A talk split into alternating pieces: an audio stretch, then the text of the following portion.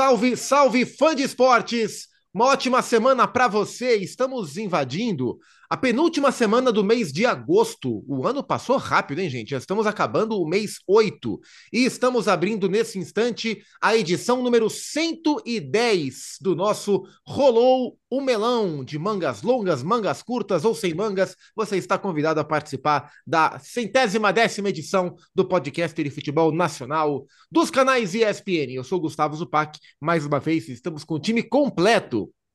E Eugênio Leal você, com a sua voz indefectível, vai nos brindar agora com um ensinamento. Porque, assim, no, no, nos primórdios do Rolou Melão, tipo primeira temporada e tal, a gente tinha o hábito de fazer a dica literária, né? Quando surgia algum livro novo ligado ao esporte, ao futebol. Uhum.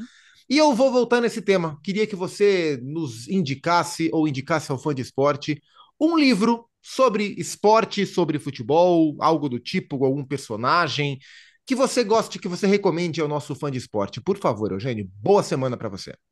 Boa semana para nós, na lata, assim, eu tô me divertindo aqui com o Mário Marra, com seu mini ventilador. tá, tá, Ele tá, tá com calor, né? Esse dia de muito calor em São Paulo. É, na lata, é... Escola Brasileira de Futebol, já que estamos no Rolando Melão, do Paulo Vinícius Coelho. Muito interessante, uma reflexão acerca da, de como se fundou né, o futebol brasileiro. Ele né, vai lá historicamente buscar lá de trás as influências na organização do, das equipes e, e vai contando né, tudo que o futebol brasileiro. E eu acho que é uma leitura muito importante para hoje em dia, quando é, a gente tem um, um campeonato brasileiro, né, ou os principais clubes do futebol brasileiro. É, dominados ou dirigidos quase todos por técnicos estrangeiros. Inclusive, a gente teve uma repercussão muito grande de uma declaração recente aqui no Rolou Melão, né, do Cristiano Dresch, é, dirigente do Cuiabá, dizendo que a, a, escola brasileira não serve, etc. Mas eu acho que muita gente não faz noção do que é exatamente a escola brasileira, Sim. do que é a identidade brasileira de futebol. E a gente tem visto aí alguns técnicos brasileiros, daqueles poucos que restam, que têm alguma identidade do futebol brasileiro colocada em prática e que tem obtido sucesso. Fernando Diniz, Dorival Júnior, um relativo sucesso aí do Vanderlei Luxemburgo no Corinthians. É, e é legal a gente é, ler esse livro e entender um pouco da, do que é essa construção da, da ideia brasileira, do, da maneira brasileira de, de, jogar, como o futebol brasileiro se destacou ao longo dos anos, é, para a gente não achar que só o que está certo é o que vem através desses técnicos que têm feito muito sucesso aqui no futebol brasileiro. Acho que muito em função do respaldo que eles têm. É, e, e, e, é muito redundante, né? A gente falar de uma enciclopédia do futebol brasileiro, dos treinadores, enfim, e falar do PVC, que é uma enciclopédia ambulante, né? Então, enfim, se a recomendação é livro do PVC, é, é uma recomendação bem feita. Um beijo para o Paulo Vinícius Coelho, que inclusive é o meu vizinho de bairro. Outro dia estava caminhando pelo bairro e trombei com o PVC e é sempre um grande prazer. Que coisa, Elton Serra. Que sorte! É, é, o dia, o dia, o dia começa melhor quando encontros assim acontecem. Na sua cabeceira esportiva, tem qual livro para você recomendar ao nosso melonista, hein, Elton? Olha, Zupac, um abraço para você, para o Eugênio, para o nosso bodybuilder Mário Marra. É, agora ele baixou as mangas, né? Mas estava é, tá no bodybuilder ele, né? É, será que ele tomou suco? Não sei. Mas eu, eu recomendaria o Nós Acreditamos, por exemplo, né? De, uns amigos nossos. Eu tenho esse. Como, recomendaria o Década de Ouro, escrito por mim. que é acabou da história do campeonato do Esporte Clube Bahia na década de 70. Mas o meu de cabeceira, o meu livro preferido é o Onze Anéis, do Phil Jackson. Incrível. É um baita de um livro. Fantástico. Ele conta a história dele, claro, né? A sua trajetória para conquistar 11 anéis da NBA. É, participação espetacular naquele Chicago Bulls do Michael Jordan, é, do Los Angeles Lakers do Kobe Bryant. É um dos grandes nomes da história do esporte, né? É um livro bem denso, mas com muitos detalhes eu saindo um pouco né, do futebol, indo para o basquete, que, que vale também para ser aplicado em outros esportes, né? Vários técnicos já falaram que usa, usam elementos do basquete para o futebol. Onze Anéis do Phil Jackson, eu recomendo, já li umas duas ou três vezes, é um livro espetacular. E pode aproveitar a próxima vinda a São Paulo, trazer e me emprestar. É, eu posso emprestar. É, o, o, meu é digital hoje, mas eu acho que eu tenho um físico aqui, Eugênio. Eu vou, vou é, procurar. Eu tenho também. Com certeza levo. Se o Elton não tiver, o, o, meu está disponível. É um livraço e o que o Elton falou faz sentido. Tem alguns livros que é bom a gente reler ler uma vez só, porque a gente está em diferentes momentos da vida, a nossa compreensão sobre as coisas mudam. Então é muito legal revisitar essas histórias. O livro do Phil Jackson é de Perfeito. fato incrível, um livraço. As passagens da, da, do relacionamento Kobe Bryant e Shaquille O'Neal é, é ouro, assim, é coisa espetacular. Ótima lembrança, como foi ótima lembrança do Elton Serra do livro Nós Acreditamos. É, o Mário Marreu foi no lançamento desse livro. Eu é, sei. Belo Horizonte parou ali, o, o, o, bairro de Lourdes, ali perto do, do Diamond, do shopping ali, tinha uma fila muito grande. É, sem fazer autopropaganda, qual é o seu livro de indicação, Mário Marra? Não é uma autopropaganda, até porque o prazer estar com vocês todos sempre. É... Pois é, foi tão especial aquele dia, né? E aquela sensação de que de síndrome do impostor, muitas vezes que fica aqui assim no, no ouvido e tal mas muito grato pela por tanta gente ter acreditado. Hum. E eu lembro muito bem de você lá. Tem até foto aqui em casa. Tem, tem sim. É, a minha. Você falou, Zupac, quando você começou a falar, e o Eugênio, aí, de, de livros de cabeceira, eu pensei, puxa, eu quero falar de alguma coisa nacional.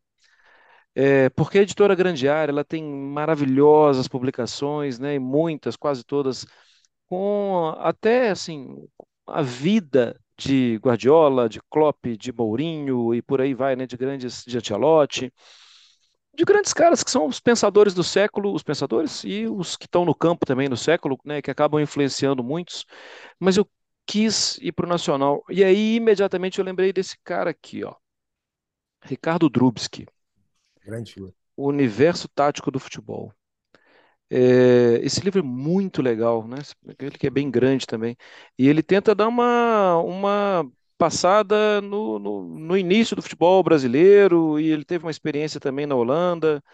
É, e ele conta da formação no futebol na Holanda, dos estilos, da, de variações táticas, aspectos táticos, caprichos táticos. Ele tenta fazer diversas hum, diversos, abordar diversos tópicos com nomenclaturas que às vezes vão variando, né? E eu acho o Drubsky um cara muito legal. Um cara tão legal que acho que é difícil, que é difícil a gente falar de um trabalho de campo dele de muito sucesso, porque ele tem um perfil leve, né? E aí acaba que muitas vezes não não vai, né? Porque o mundo do futebol é aquela máquina moedora. Então eu queria destacar o Drubsky no Universitático do Futebol, campeão da Copa São Paulo de Futebol, é, Júnior com o América, América de Gilberto Silva, na época, numa final contra o Cruzeiro. É, tem muito tempo isso, não lembro quanto. Mas é para mim é um. Foi o meu primeiro, o primeiro que eu lembrei. Já te contei minha história é, inusitada com o Ricardo Drubsky, Mário Mar? Não. Não? não. Assim, em, em 2007... Espero que seja boa. É boa, é boa, é curiosa, não é, não é longa não. Em 2007, eu, eu, antes de eu ingressar de verdade no meio, eu fui fazer um intercâmbio de quatro meses no Canadá, em Vancouver. Uma experiência incrível. E lá eu me hospedei na casa de amigos da minha mãe. E esses amigos, ou esse amigo da minha mãe, né, o, o, o marido, o homem ali da, da casa, ele trabalhava de tradutor né, de português para inglês lá em Vancouver. E, e eu, enfim, eu, não, eu, era jornalista formado, mas eu não, eu não, era do meio ainda, eu era um sonhador apenas. E o Ricardo Drubski estava lançando um livro e queria e, e, ia lançar esse livro fora do Brasil. E ele, coincidentemente, contratou esse amigo da minha mãe que me hospedou para traduzir o livro dele. Então ele foi lá em Vancouver, na, nossa casa, entre aspas, para conversar sobre o livro. E aí eu fiquei fazendo um monte de perguntas sobre Cruzeiro, sobre. América, sobre futebol. Uma das coincidências, isso em, no primeiro semestre de 2007. Já faz muito tempo. E, e sabe que eu gosto muito quando eu faço pergunta a vocês, senhores? E eu fico com medo danado de vocês darem a minha resposta e eu perder o meu argumento, mas não, vocês não deram a minha resposta. É, os livros indicados são excelentes e são bons porque são muito variados. A minha, a, minha dica de livro, que já foi dada, inclusive, aqui no, no Rolô Melão, é Febre de Bola, do Nick Hornby é um, escritor inglês que eu sou apaixonado, um cara de textos do cotidiano, uma, no, uma noção de, de ironia e de leveza nos textos incrível. E esse livro não é uma ficção como tantas outras que ele já escreveu, é o livro da vida dele, é a história da vida dele ligada, contada através da história do Arsenal. Ele é um fanático pelo Arsenal e ele começa a contar a história da vida dele através dos jogos que ele foi todos os jogos que ele foi na vida. É, e o primeiro jogo era ele com o pai dele, então ele contextualizava a, como era a relação do pai com a mãe, como era a relação dele com os pais, a vida dele na escola, a vida dele com o clube, o que acontecia com o Arsenal. E aí vai mudando. O pai se separa da mãe, ele muda de colégio, ele vai para a faculdade, ele muda a companhia que ele vai nos jogos, o Arsenal muda de fase, ele começa a namorar. Enfim, é um livro delicioso sobre a vida dele e sobre a história do Arsenal. E é uma junção incrível. Febre de bola. Virou filme também, né? Do Nick Hornby. É, o filme é sobre beisebol, né, Elton? É, é, inspirado no livro dele. Né? É, com a Drew Barrymore, né? É. é. e, mas o meu, o meu gancho não é sobre o Febre de Bola, o meu gancho é sobre o Nick Hornby, é, esse ator, autor inglês que eu adoro, que entre outros tantos livros, tem um que também virou filme, que chama Alta Fidelidade, High Fidelity, né, em inglês. É, e esse livro é sobre um cara que trabalha numa loja de discos, e que tem mania de fazer listas. Eu também tenho mania de fazer listas. Os 10 melhores, não sei o quê. Eu, por exemplo, tenho uma lista de toda, todos os jogos do clube do meu coração que eu já fui no estádio, trabalhando ou torcendo. Eu tenho uma lista. Eu tenho uma lista com todas as minhas transmissões de jogo já feitas em rádio ou em TV. Eu gosto de listas. Esse personagem do Nick Hornby também. Falando em listas, senhores, chegamos no tema. Tivemos na última sexta-feira a divulgação da primeira lista de Fernando Diniz como técnico da seleção brasileira, a tão esperada primeira convocação do Diniz, que já foi citado por Eugênio Leal no programa de hoje, ele, né, o Fernando Diniz. Essa é a lista, caso você tenha esquecido ou caso você estivesse imerso em algum reality show por aí. Alisson do Liverpool, Bento do Atlético, com H, Ederson do Manchester City, os goleiros, Danilo Juventus, Wanderson Mônaco, Caio Henrique Mônaco, Renan Lodge, Olympique de Marseille, os laterais, Ibanhe do Al Ahly, Gabriel Magalhães do Arsenal, Marquinhos do Paris Saint-Germain, Nino do Fluminense, os zagueiros, André do Fluminense, Bruno Guimarães do Newcastle, Casemiro do Manchester United, Joelinton do Newcastle e Rafael Veiga do Palmeiras, os meias, Anthony, do Manchester United, Gabriel Martinelli, do Arsenal, Matheus Cunha, do Wolverhampton, Neymar, do Al Hilal, Richarlison, do Tottenham, Rodrigo, do Real Madrid, Vinícius Júnior, do Real Madrid, são os atacantes.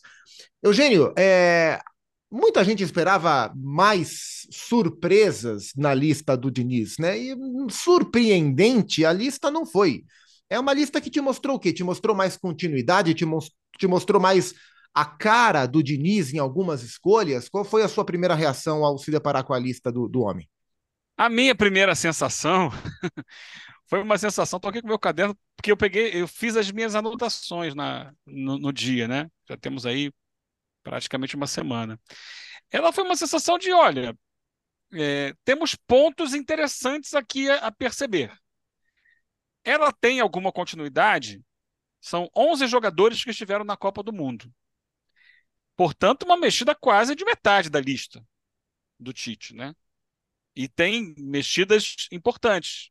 Ele mexe menos no ataque, onde vários jogadores estão repetidos ali, não todos, é verdade. E, e no gol, né? No gol ele repete, teoricamente, aqueles que são os dois principais goleiros.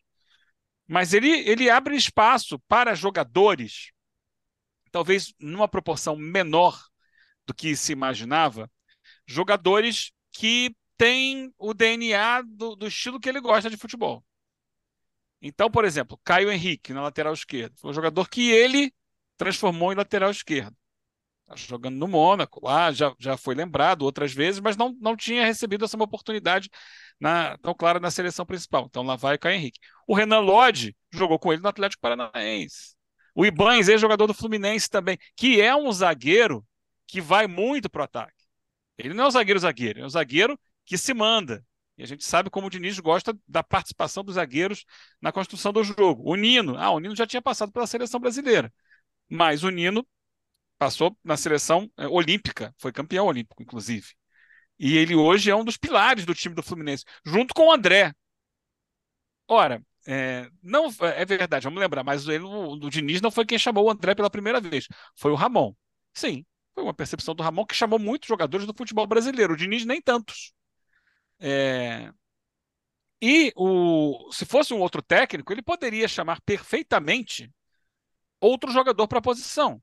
Por exemplo, é... Douglas Luiz, do Aston Villa.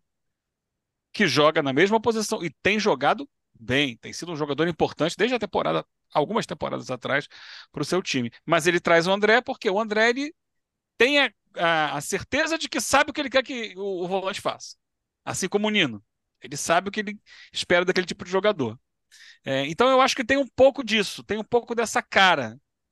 É, e, e, claro, aí a gente vai chegar no ponto mais polêmico, que é a convocação do Neymar, né?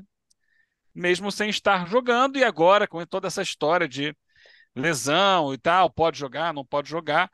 Mas é, eu acho que essa convocação do Diniz, trazendo o Neymar e, e falando que conversou com o Neymar e tal, e me deixa às vezes também com uma pulguinha atrás da orelha, sem desmerecer o trabalho do Diniz, porque lá atrás o próprio Neymar se disse favorável a que um dia o Diniz fosse o técnico da seleção.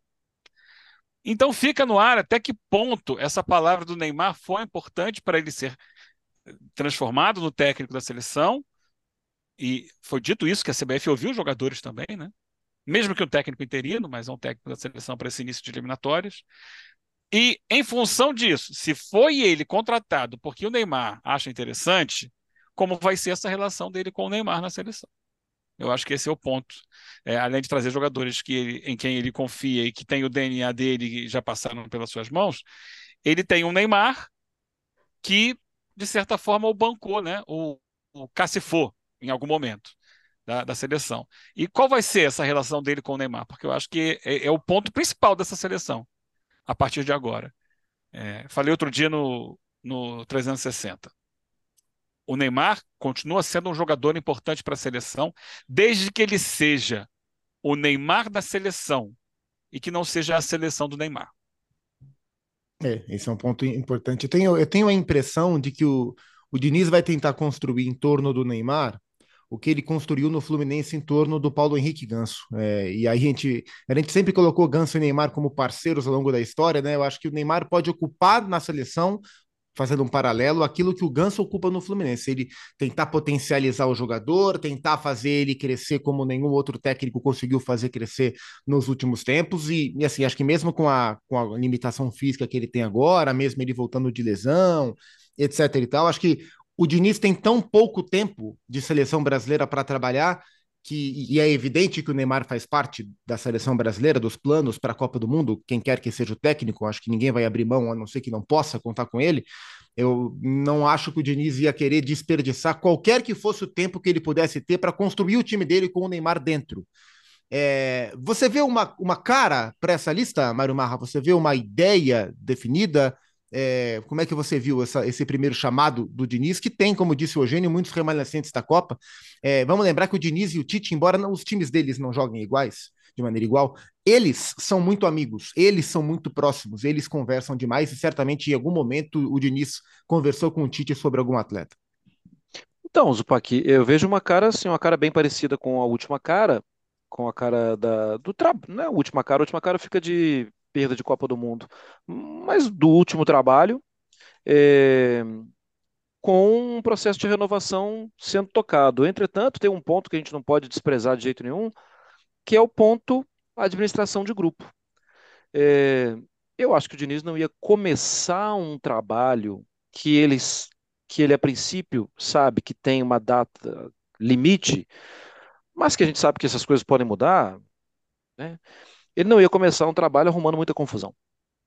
Então, assim, é importante ter o Neymar por perto. É importante ter o Casemiro por perto.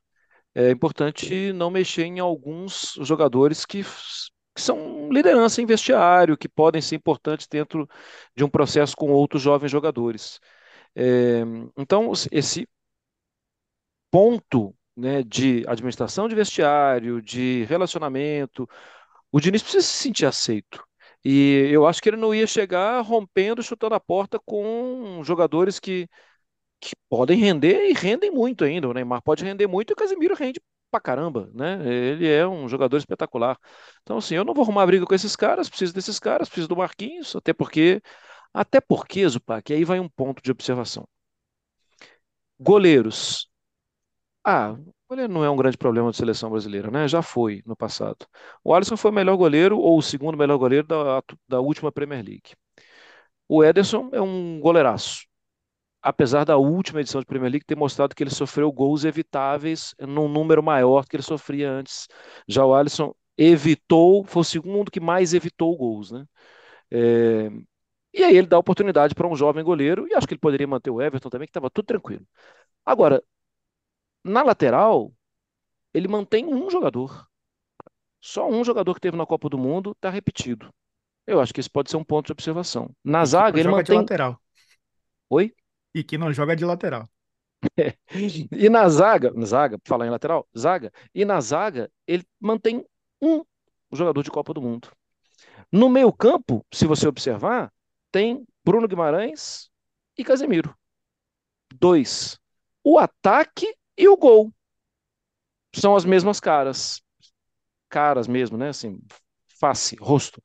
É, eu acho que ele vai tentar iniciar um, um, processo de renovação, e ainda bem que, que é com eliminatórias, mas muito com base no trabalho anterior, até porque é muito novo para ele, né? Esse negócio de, de, desses jogadores que ele chega e na, não dá para chegar e treinar. Não é pós jogo do Fluminense no domingo, que na segunda-feira os caras se apresentam ali e tal, tomam um banhozinho e tal, e na terça-feira tem um treino. É completamente diferente. Vem um todo quebrado da Inglaterra, vem um outro lá todo cansado das viagens da, na Arábia e assim, ele vai, vai ter que entender o que vai acontecer. Então, acho que manter a base foi uma boa saída. É, é, essa dinâmica de, de dia a dia vai ser um dos grandes desafios dele. Ele é muito elogiado pelo dia a dia dele, pela relação que ele constrói com os jogadores. Ele vai ter que construir isso de maneira muito mais intensa, vai ter que ser aquela amizade, porque existem as amizades que você constrói ao longo da vida e existem as amizades tipo Big Brother, né? A galera entra no Big Brother e parece que é a melhor amigo da vida em uma semana. O Diniz vai ter que ter essa, essa intensidade de relação com os atletas. É, me deixou contente, Elton, que não pintou nenhuma das teorias malucas e irritantes de redes sociais e que vão para programas de TV e vice-versa sobre o caráter do Diniz, né? Porque convocou atletas do Fluminense, por isso ele é um mau caráter. Porque não convocou atletas do Flamengo e por isso ele é um mau caráter. O questionamento que houve foi acerca do Botafogo, né? Da questão do líder. Ah, o líder do campeonato com uma campanha tão histórica como o Botafogo e não teve nenhum jogador convocado. Você enxerga alguém do Botafogo que faria sentido para essa lista do Diniz, seja pelo momento ou por característica? O Rafael, lateral direito, tem a opinião dele, né? Inclusive, né? Colocou Sim. em rede social que, Verdade. que não enxergam o líder do campeonato, né? Não tem ninguém. É, eu acho que três jogadores são convocáveis, né? Pelo momento. É, o Lucas Perry, e aí o Marra falou muito bem, né? É, se não fosse o Bento e fosse o Lucas Perry, talvez ninguém é, falasse também, ou quase ninguém, né, comentasse que não foi o Bento, ou que não foi o Everton. É, o Adrielson, pelo campeonato que faz também, e aí a gente também entende que o sistema defensivo, e até nessa convocação, eu não, não acho que o Ibanez merecesse, nesse momento, ser convocado, e o Danilo poderia ir no lugar do Ibanez, inclusive. Né? Estando ali no sistema defensivo, ele vem jogando numa linha de três, muitas vezes até pela esquerda no, na Juventus. É, eu acho que o Adrielson seria um nome e o Tiquinho Soares se não tivesse lesionado, né? Porque é o artilheiro do campeonato, o melhor atacante do futebol brasileiro no momento, acabou se lesionando e acabou perdendo esse, essa, talvez, né? Perdendo esse, essa oportunidade de ir para a seleção. É, a, a, seleção da Copa de 22 já era muito nova, né? A gente já falava que é, uma, é um grupo para duas Copas, então é natural que grande parte desse grupo esteja com, convocado novamente. Eu acho até que eu, eu sinto que é uma seleção que, que é uma seleção que não não está fechada. Eu acho que tem muita gente que pode entrar. É, o Vitor Roque, que foi convocado para a seleção olímpica, tem muitos jogadores olímpicos que podem estar no ciclo de 26. É, eu acho que, que se a gente for olhar também jogadores como o João Gomes, e o Danilo, né, do não o Danilo lateral, o Danilo volante, tá jogando né, no Nottingham Forest. O Danilo vem crescendo cada vez mais também, né? Vai, vai seguindo um caminho que está seguindo o Bruno Guimarães de adaptação e de protagonismo, né, no meio-campo. É, eu acho que também pode aparecer. É, no ataque, a gente sabe que o, o Brasil hoje usa muito mais jogadores de lado de campo, né, e de pontos, tanto que os dois jogadores que tese são serão centroavantes são Matheus Cunha, que muitas vezes jogou como um, um, segundo atacante, né? Jogou como por trás de um centroavante, depois se tornou um centroavante, e o Richarlison, que é um jogador que de lado de campo, que agora no Tottenham vai ter mais chances como nove, é, talvez ainda haja espaço para um Tiquinho Soares, né? Um jogador com a característica dele. Mais então, nove mesmo, né? É o mais é o nove, nove de todos. É. De fato. É, o Pedro, o próprio Pedro também, né? Que é um jogador que, que é jovem e tem qualidade. É, o, o Gabriel também. Eu acho que é um jogador que pode, pode quem sabe, né? Ser, ser convocado. Mas do Botafogo, Zupac, para ficar no, no, no fogão, eu acho que esses três seriam os convocáveis, né? Do momento. Zupá, Estava aproveitando um pouco esse antes da, do início da Premier League, né, e, vendo o amistoso do Wolverhampton, um amistoso, poxa, esqueci contra quem. É, e, e fiz o primeiro jogo, né, contra o Manchester United, e o Elton lembra agora, cara, tinha muito tempo que eu não ficava impressionado com um atacante com controle, velocidade e a passada larga como o Matheus Cunha, sabe? A gente já conhece o Matheus há algum tempo tal, mas acho que ele está tá fazendo bem para ele esse negócio de, de Premier League, sabe? De jogar contra jogador bom, de ter que abrir espaço, de ter que. E agora tá ser o dono bem. da vaga, né, Mar? É, eu achei, assim, eu acho uma evolução que passada larga, cara. É uma coisa impressionante. Eu não tinha essa como uma grande destaque, a grande valência dele, a velocidade com a bola tal.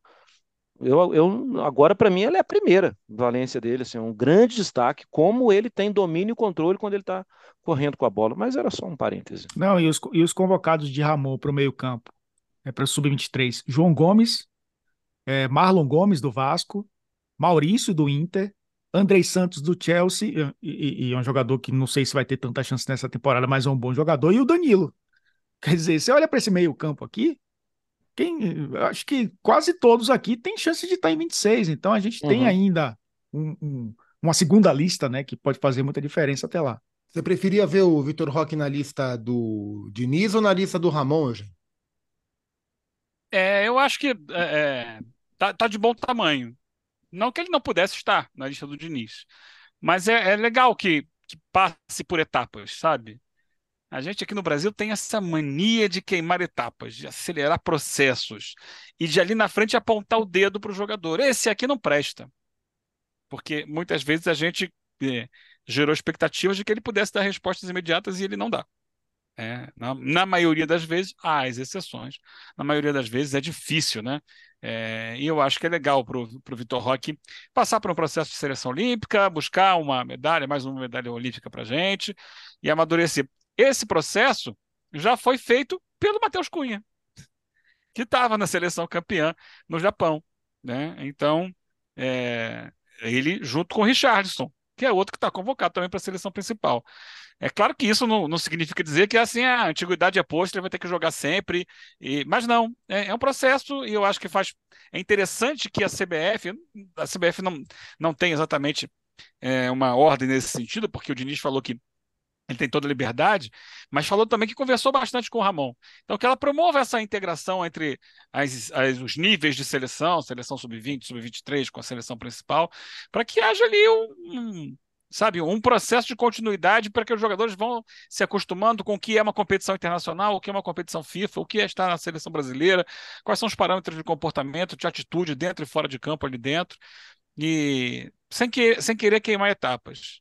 Se fosse assim uma necessidade urgente, olha, o mundo vai acabar se não vier o Vitor Roque para a seleção principal. Aí era diferente, né? Como já aconteceu lá em, em 93, assim, daquele clamor por Romário.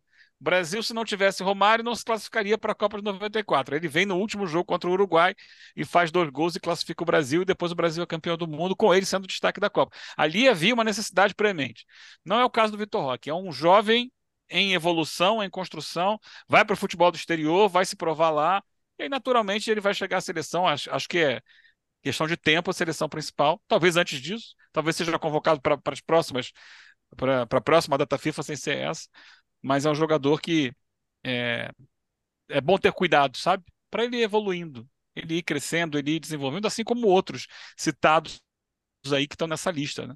É, não, não seja um, um ditado 100% garantido de certo, mas Evaristo de Macedo dizia o seguinte, com aquela vozinha dele, né?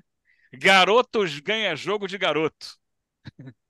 Entendeu? Assim, é, o, o, jogador jovem vai ganhar os jovens o jogo do, tamanho dele. No, quando vem para um time grande, que tem uma ou uma série de outras coisas, às vezes ele não tem o mesmo desempenho.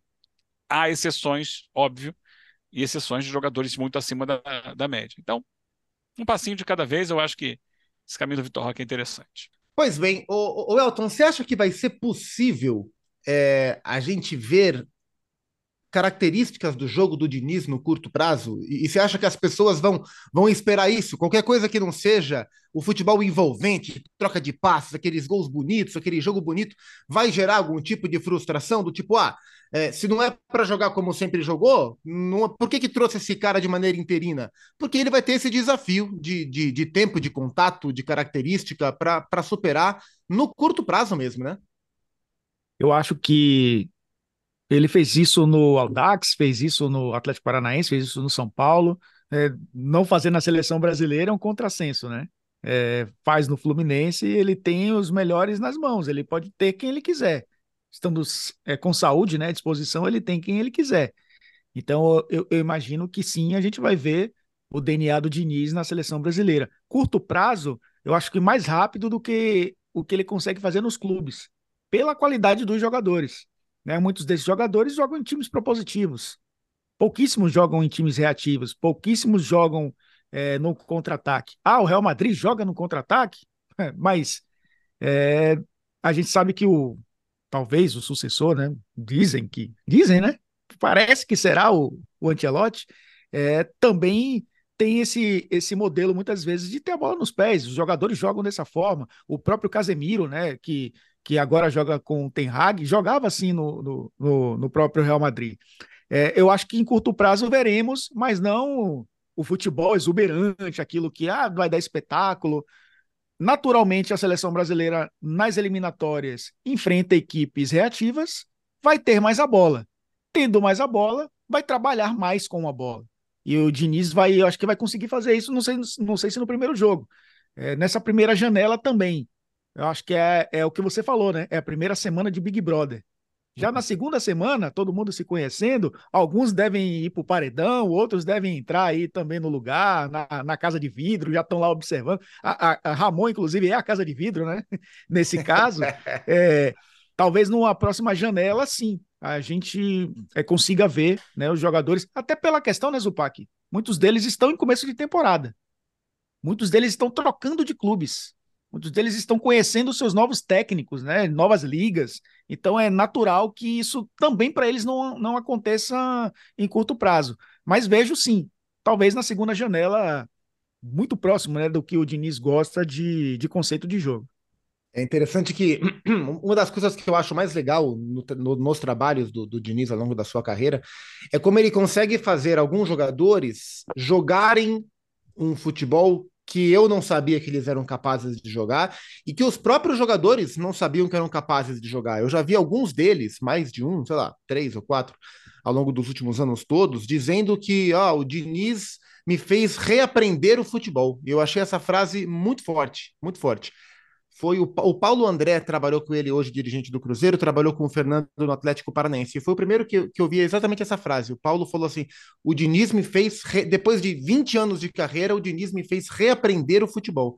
E é, no Fluminense, ele já ele, Diniz, já falou como ele mudou o Matheus Ferraz como jogador, o Samuel Xavier, que a gente está vendo agora. O, é, a gente viu ano passado o Manuel se comportando com um zagueiro, como um zagueiro técnico, tal qual o Thiago Silva, tipo, passando o pé em cima da bola, marcando gols bonitos. Fez um gol contra o Botafogo, foi um gol belíssimo, que ele puxa a bola com o pé e bate. Ele tem essa característica. O Fábio, é o Fábio. Né? O Fábio. Pois é, é espetacular. Enfim, eu acho que é, é, essa é uma característica dele e é o que o Elton falou. Acho que pelo fato de jogadores da seleção, primeiro, serem de um nível técnico muito mais alto, e segundo, pela primeira vez na carreira, ele vai poder realmente escolher com quem ele quer trabalhar. Talvez essa etapa. E ele falou isso de... na coletiva, né, Zupai? É, ele, não estava acostumado. E nos próprios clubes, ele nunca foi um técnico pidão, né? Tipo o São Paulo, sabe aquele meme? Sete reforços, mas ele não é esse cara, né? Até no Fluminense, ele, ele o, a, os times que ele trabalha, o Fluminense contratou mais do que os outros. No São Paulo, ele não contratou ninguém, assim. É, essa etapa de ensinar, entre aspas, o jogador um outro tipo de jogo, talvez ela seja abreviada pela característica dos jogadores. Claro que, sei lá, talvez o Marquinhos não esteja acostumado a jogar como zagueiro do jeito que o Diniz exatamente gosta mas a parte técnica, né? Descobrir aonde existe o, craque, o mini craque dentro de você, eu acho que essa parte, essa etapa ele vai poder pular, vai poder compensar com a falta de tempo que ele tem. É, eu gostei, Marra, da entrevista dele também, não só da convocação, da maneira que ele se colocou. Eu acho que a resposta sobre o Lucas Paquetá foi uma maneira muito transparente, muito autêntica. É, era o Diniz ali falando. É, não sabemos qual será o futuro do Paquetá. Aparentemente era um jogador que super fazia parte dessa lista, né? É, ele, ele usou a questão da sinceridade, né? De falar a verdade, que ele vai ser verdadeiro, e daqui algumas coisas ele não vai poder dizer. Então, assim, não vai poder dizer, não posso dizer. Fala a verdade para não dizer. E foi até o que ele fez, né? A verdade é que você não vai saber, porque eu não vou poder falar. Ele respondeu dessa forma. É o estilo dele. Eu acho que eu tenho visto nele muita paixão pelo, pelo trabalho, pela vontade de trabalhar na, na seleção e essa é uma característica dos trabalhos dele, né? E os trabalhos dele flertam com a paixão quase sempre, né? É, e inclusive a paixão dos dois lados, né? A paixão de, de gente que o Eugênio tem um amigo uhum. torcedor do Fluminense que não pode ouvir falar no Fernando Diniz. E já, assim, a gente sabe que tem pessoas que são completamente apaixonadas pelo Fernando Diniz desde antes e que vão ficar acompanhando o dinizismo, dinizismo Futebol Clube porque ele coloca muita paixão nisso, né? Ele está muito interessado em fazer um grande trabalho. Ele é um cara que ama muito a profissão dele. Deixa eu ver, sei que a gente está chegando perto do fim. Eu queria falar uma coisa sobre o, o Diniz na seleção, né? É, por quê? É, e, e, isso que você falava, o, Zupac, do, do desse novo jeito, né, de reaprender o futebol. O reaprender no sentido de que o Diniz traz para esses jogadores é, um, uma maneira diferente de enxergar o jogo, no sentido de que a gente vive no futebol, especialmente na era pós-Guardiola, é, é, quase que é, a ditadura do chamado jogo posicional, que é, no conceito básico, aquela história de que existem espaços do campo que tem que estar sempre preenchidos, né? Defensiva e ofensivamente. Então, você pode trocar o jogador que vai ocupar aquele espaço, mais ou menos resumindo, mas aquele espaço vai estar sendo preenchido. E, e o que o, o, o Diniz propõe é hum, jogar isso fora, especialmente no ataque, né? especialmente quando você tem a bola. É dar mais liberdade aos jogadores para que eles possam, através da sensibilidade deles, é, ocupar espaços que lhes pareçam interessantes àquela altura. Então, quando todo mundo vai procurar o espaço vazio, ele, o time dele gosta mais de procurar o espaço que está justamente mais cheio de gente, mais bloqueado. É, e isso é, é uma revolução na, na, cabeça dos jogadores. Mas também trabalha muito com a ideia de que, assim, desde criança, todo jogador de futebol gosta do quê? De ter a bola, né? Então, de ter liberdade quando tem a bola. E o jogador brasileiro é, sempre foi, foi sempre foi caracterizado muito pela, por essa liberdade criativa. Que é, é, é eu não estou dizendo que nada é, que um é melhor que o outro, que as ideias são diferentes. Mas ele trabalha com isso.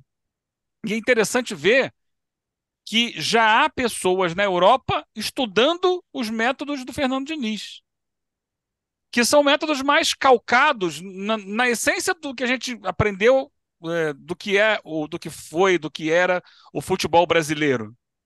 Sabe? Dessa, dessa coisa do improviso no brasileiro, mas um, é claro que o improviso dentro de um, de um coletivo, né?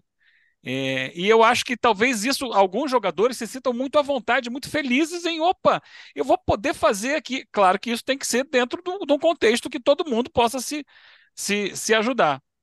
É, então é legal ver o Fernando Diniz ter essa, essa chance na seleção brasileira, porque talvez desde Tele Santana que a gente não, a gente não tenha isso.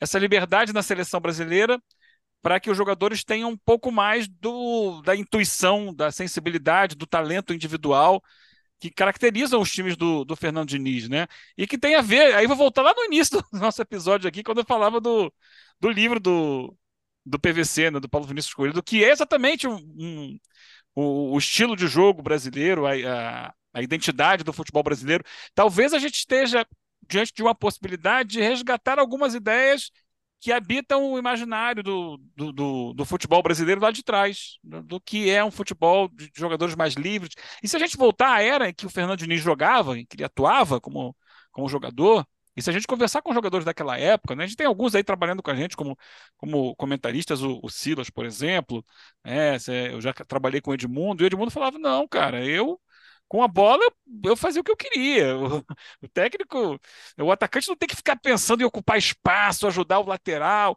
Essa é uma, essa é uma questão mais moderna do futebol. É, que se trouxe para o Brasil e que dá resultado, indiscutivelmente dá resultado. Mas essa tentativa de tentar ter um futebol mais intuitivo, mais, mais livre, eu acho que a, seleção brasileira merece passar por essa tentativa. E se der certo? E se der muito certo?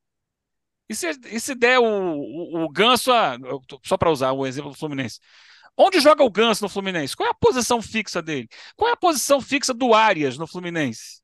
É, então, assim, a gente para. Pra, qual é a posição do, do, segundo homem de meio campo? A gente sabe do André é um pouco mais fixo. Mas o segundo homem, que ora é o Martinelli, ora é o, o Lima, ora pode ser um outro jogador, que já foi o Alexander, que pode voltar a ser em breve. É, é liberdade dentro de uma compreensão de um coletivo, que você não pode também fazer qualquer coisa que venha na sua cabeça, mas para é, trabalhar um pouco mais dessa, dessa intuição e da, da criatividade do, do jogador brasileiro. Eu acho que tem uma chance de dar certo. Se não der, ali na frente vem outro. o que está encaminhado é que vem outro, que é o, que é o Ancelotti. Mas se der muito certo? E se a seleção encantar todo mundo? Essa é a minha pergunta.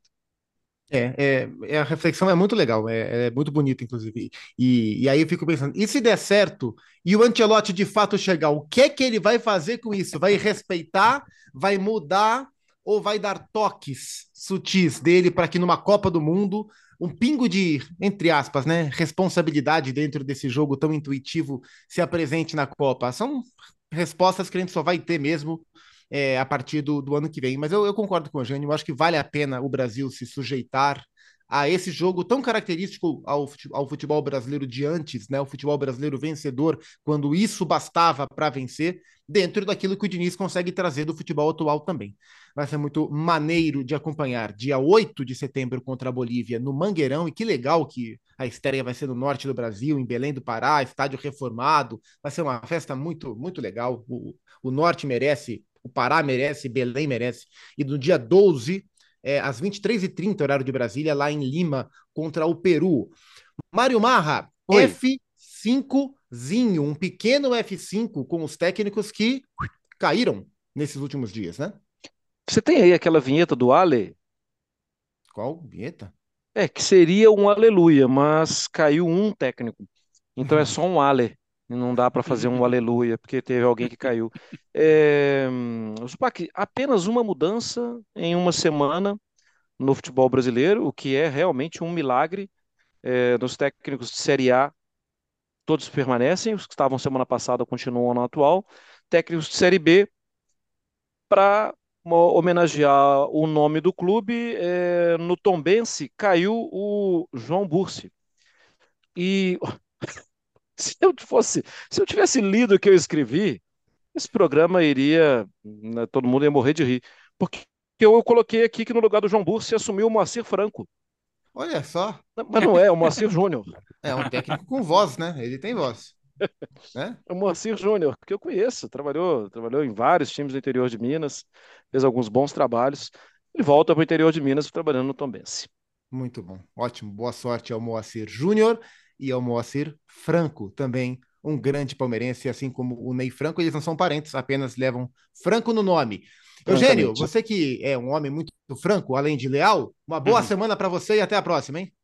Ah, para nós, um abraço, muito bom o papo. Até lá. Elton, você que nunca toma um tombo da serra, uma boa semana para você também. e nem tô torcendo pro Pereira. É...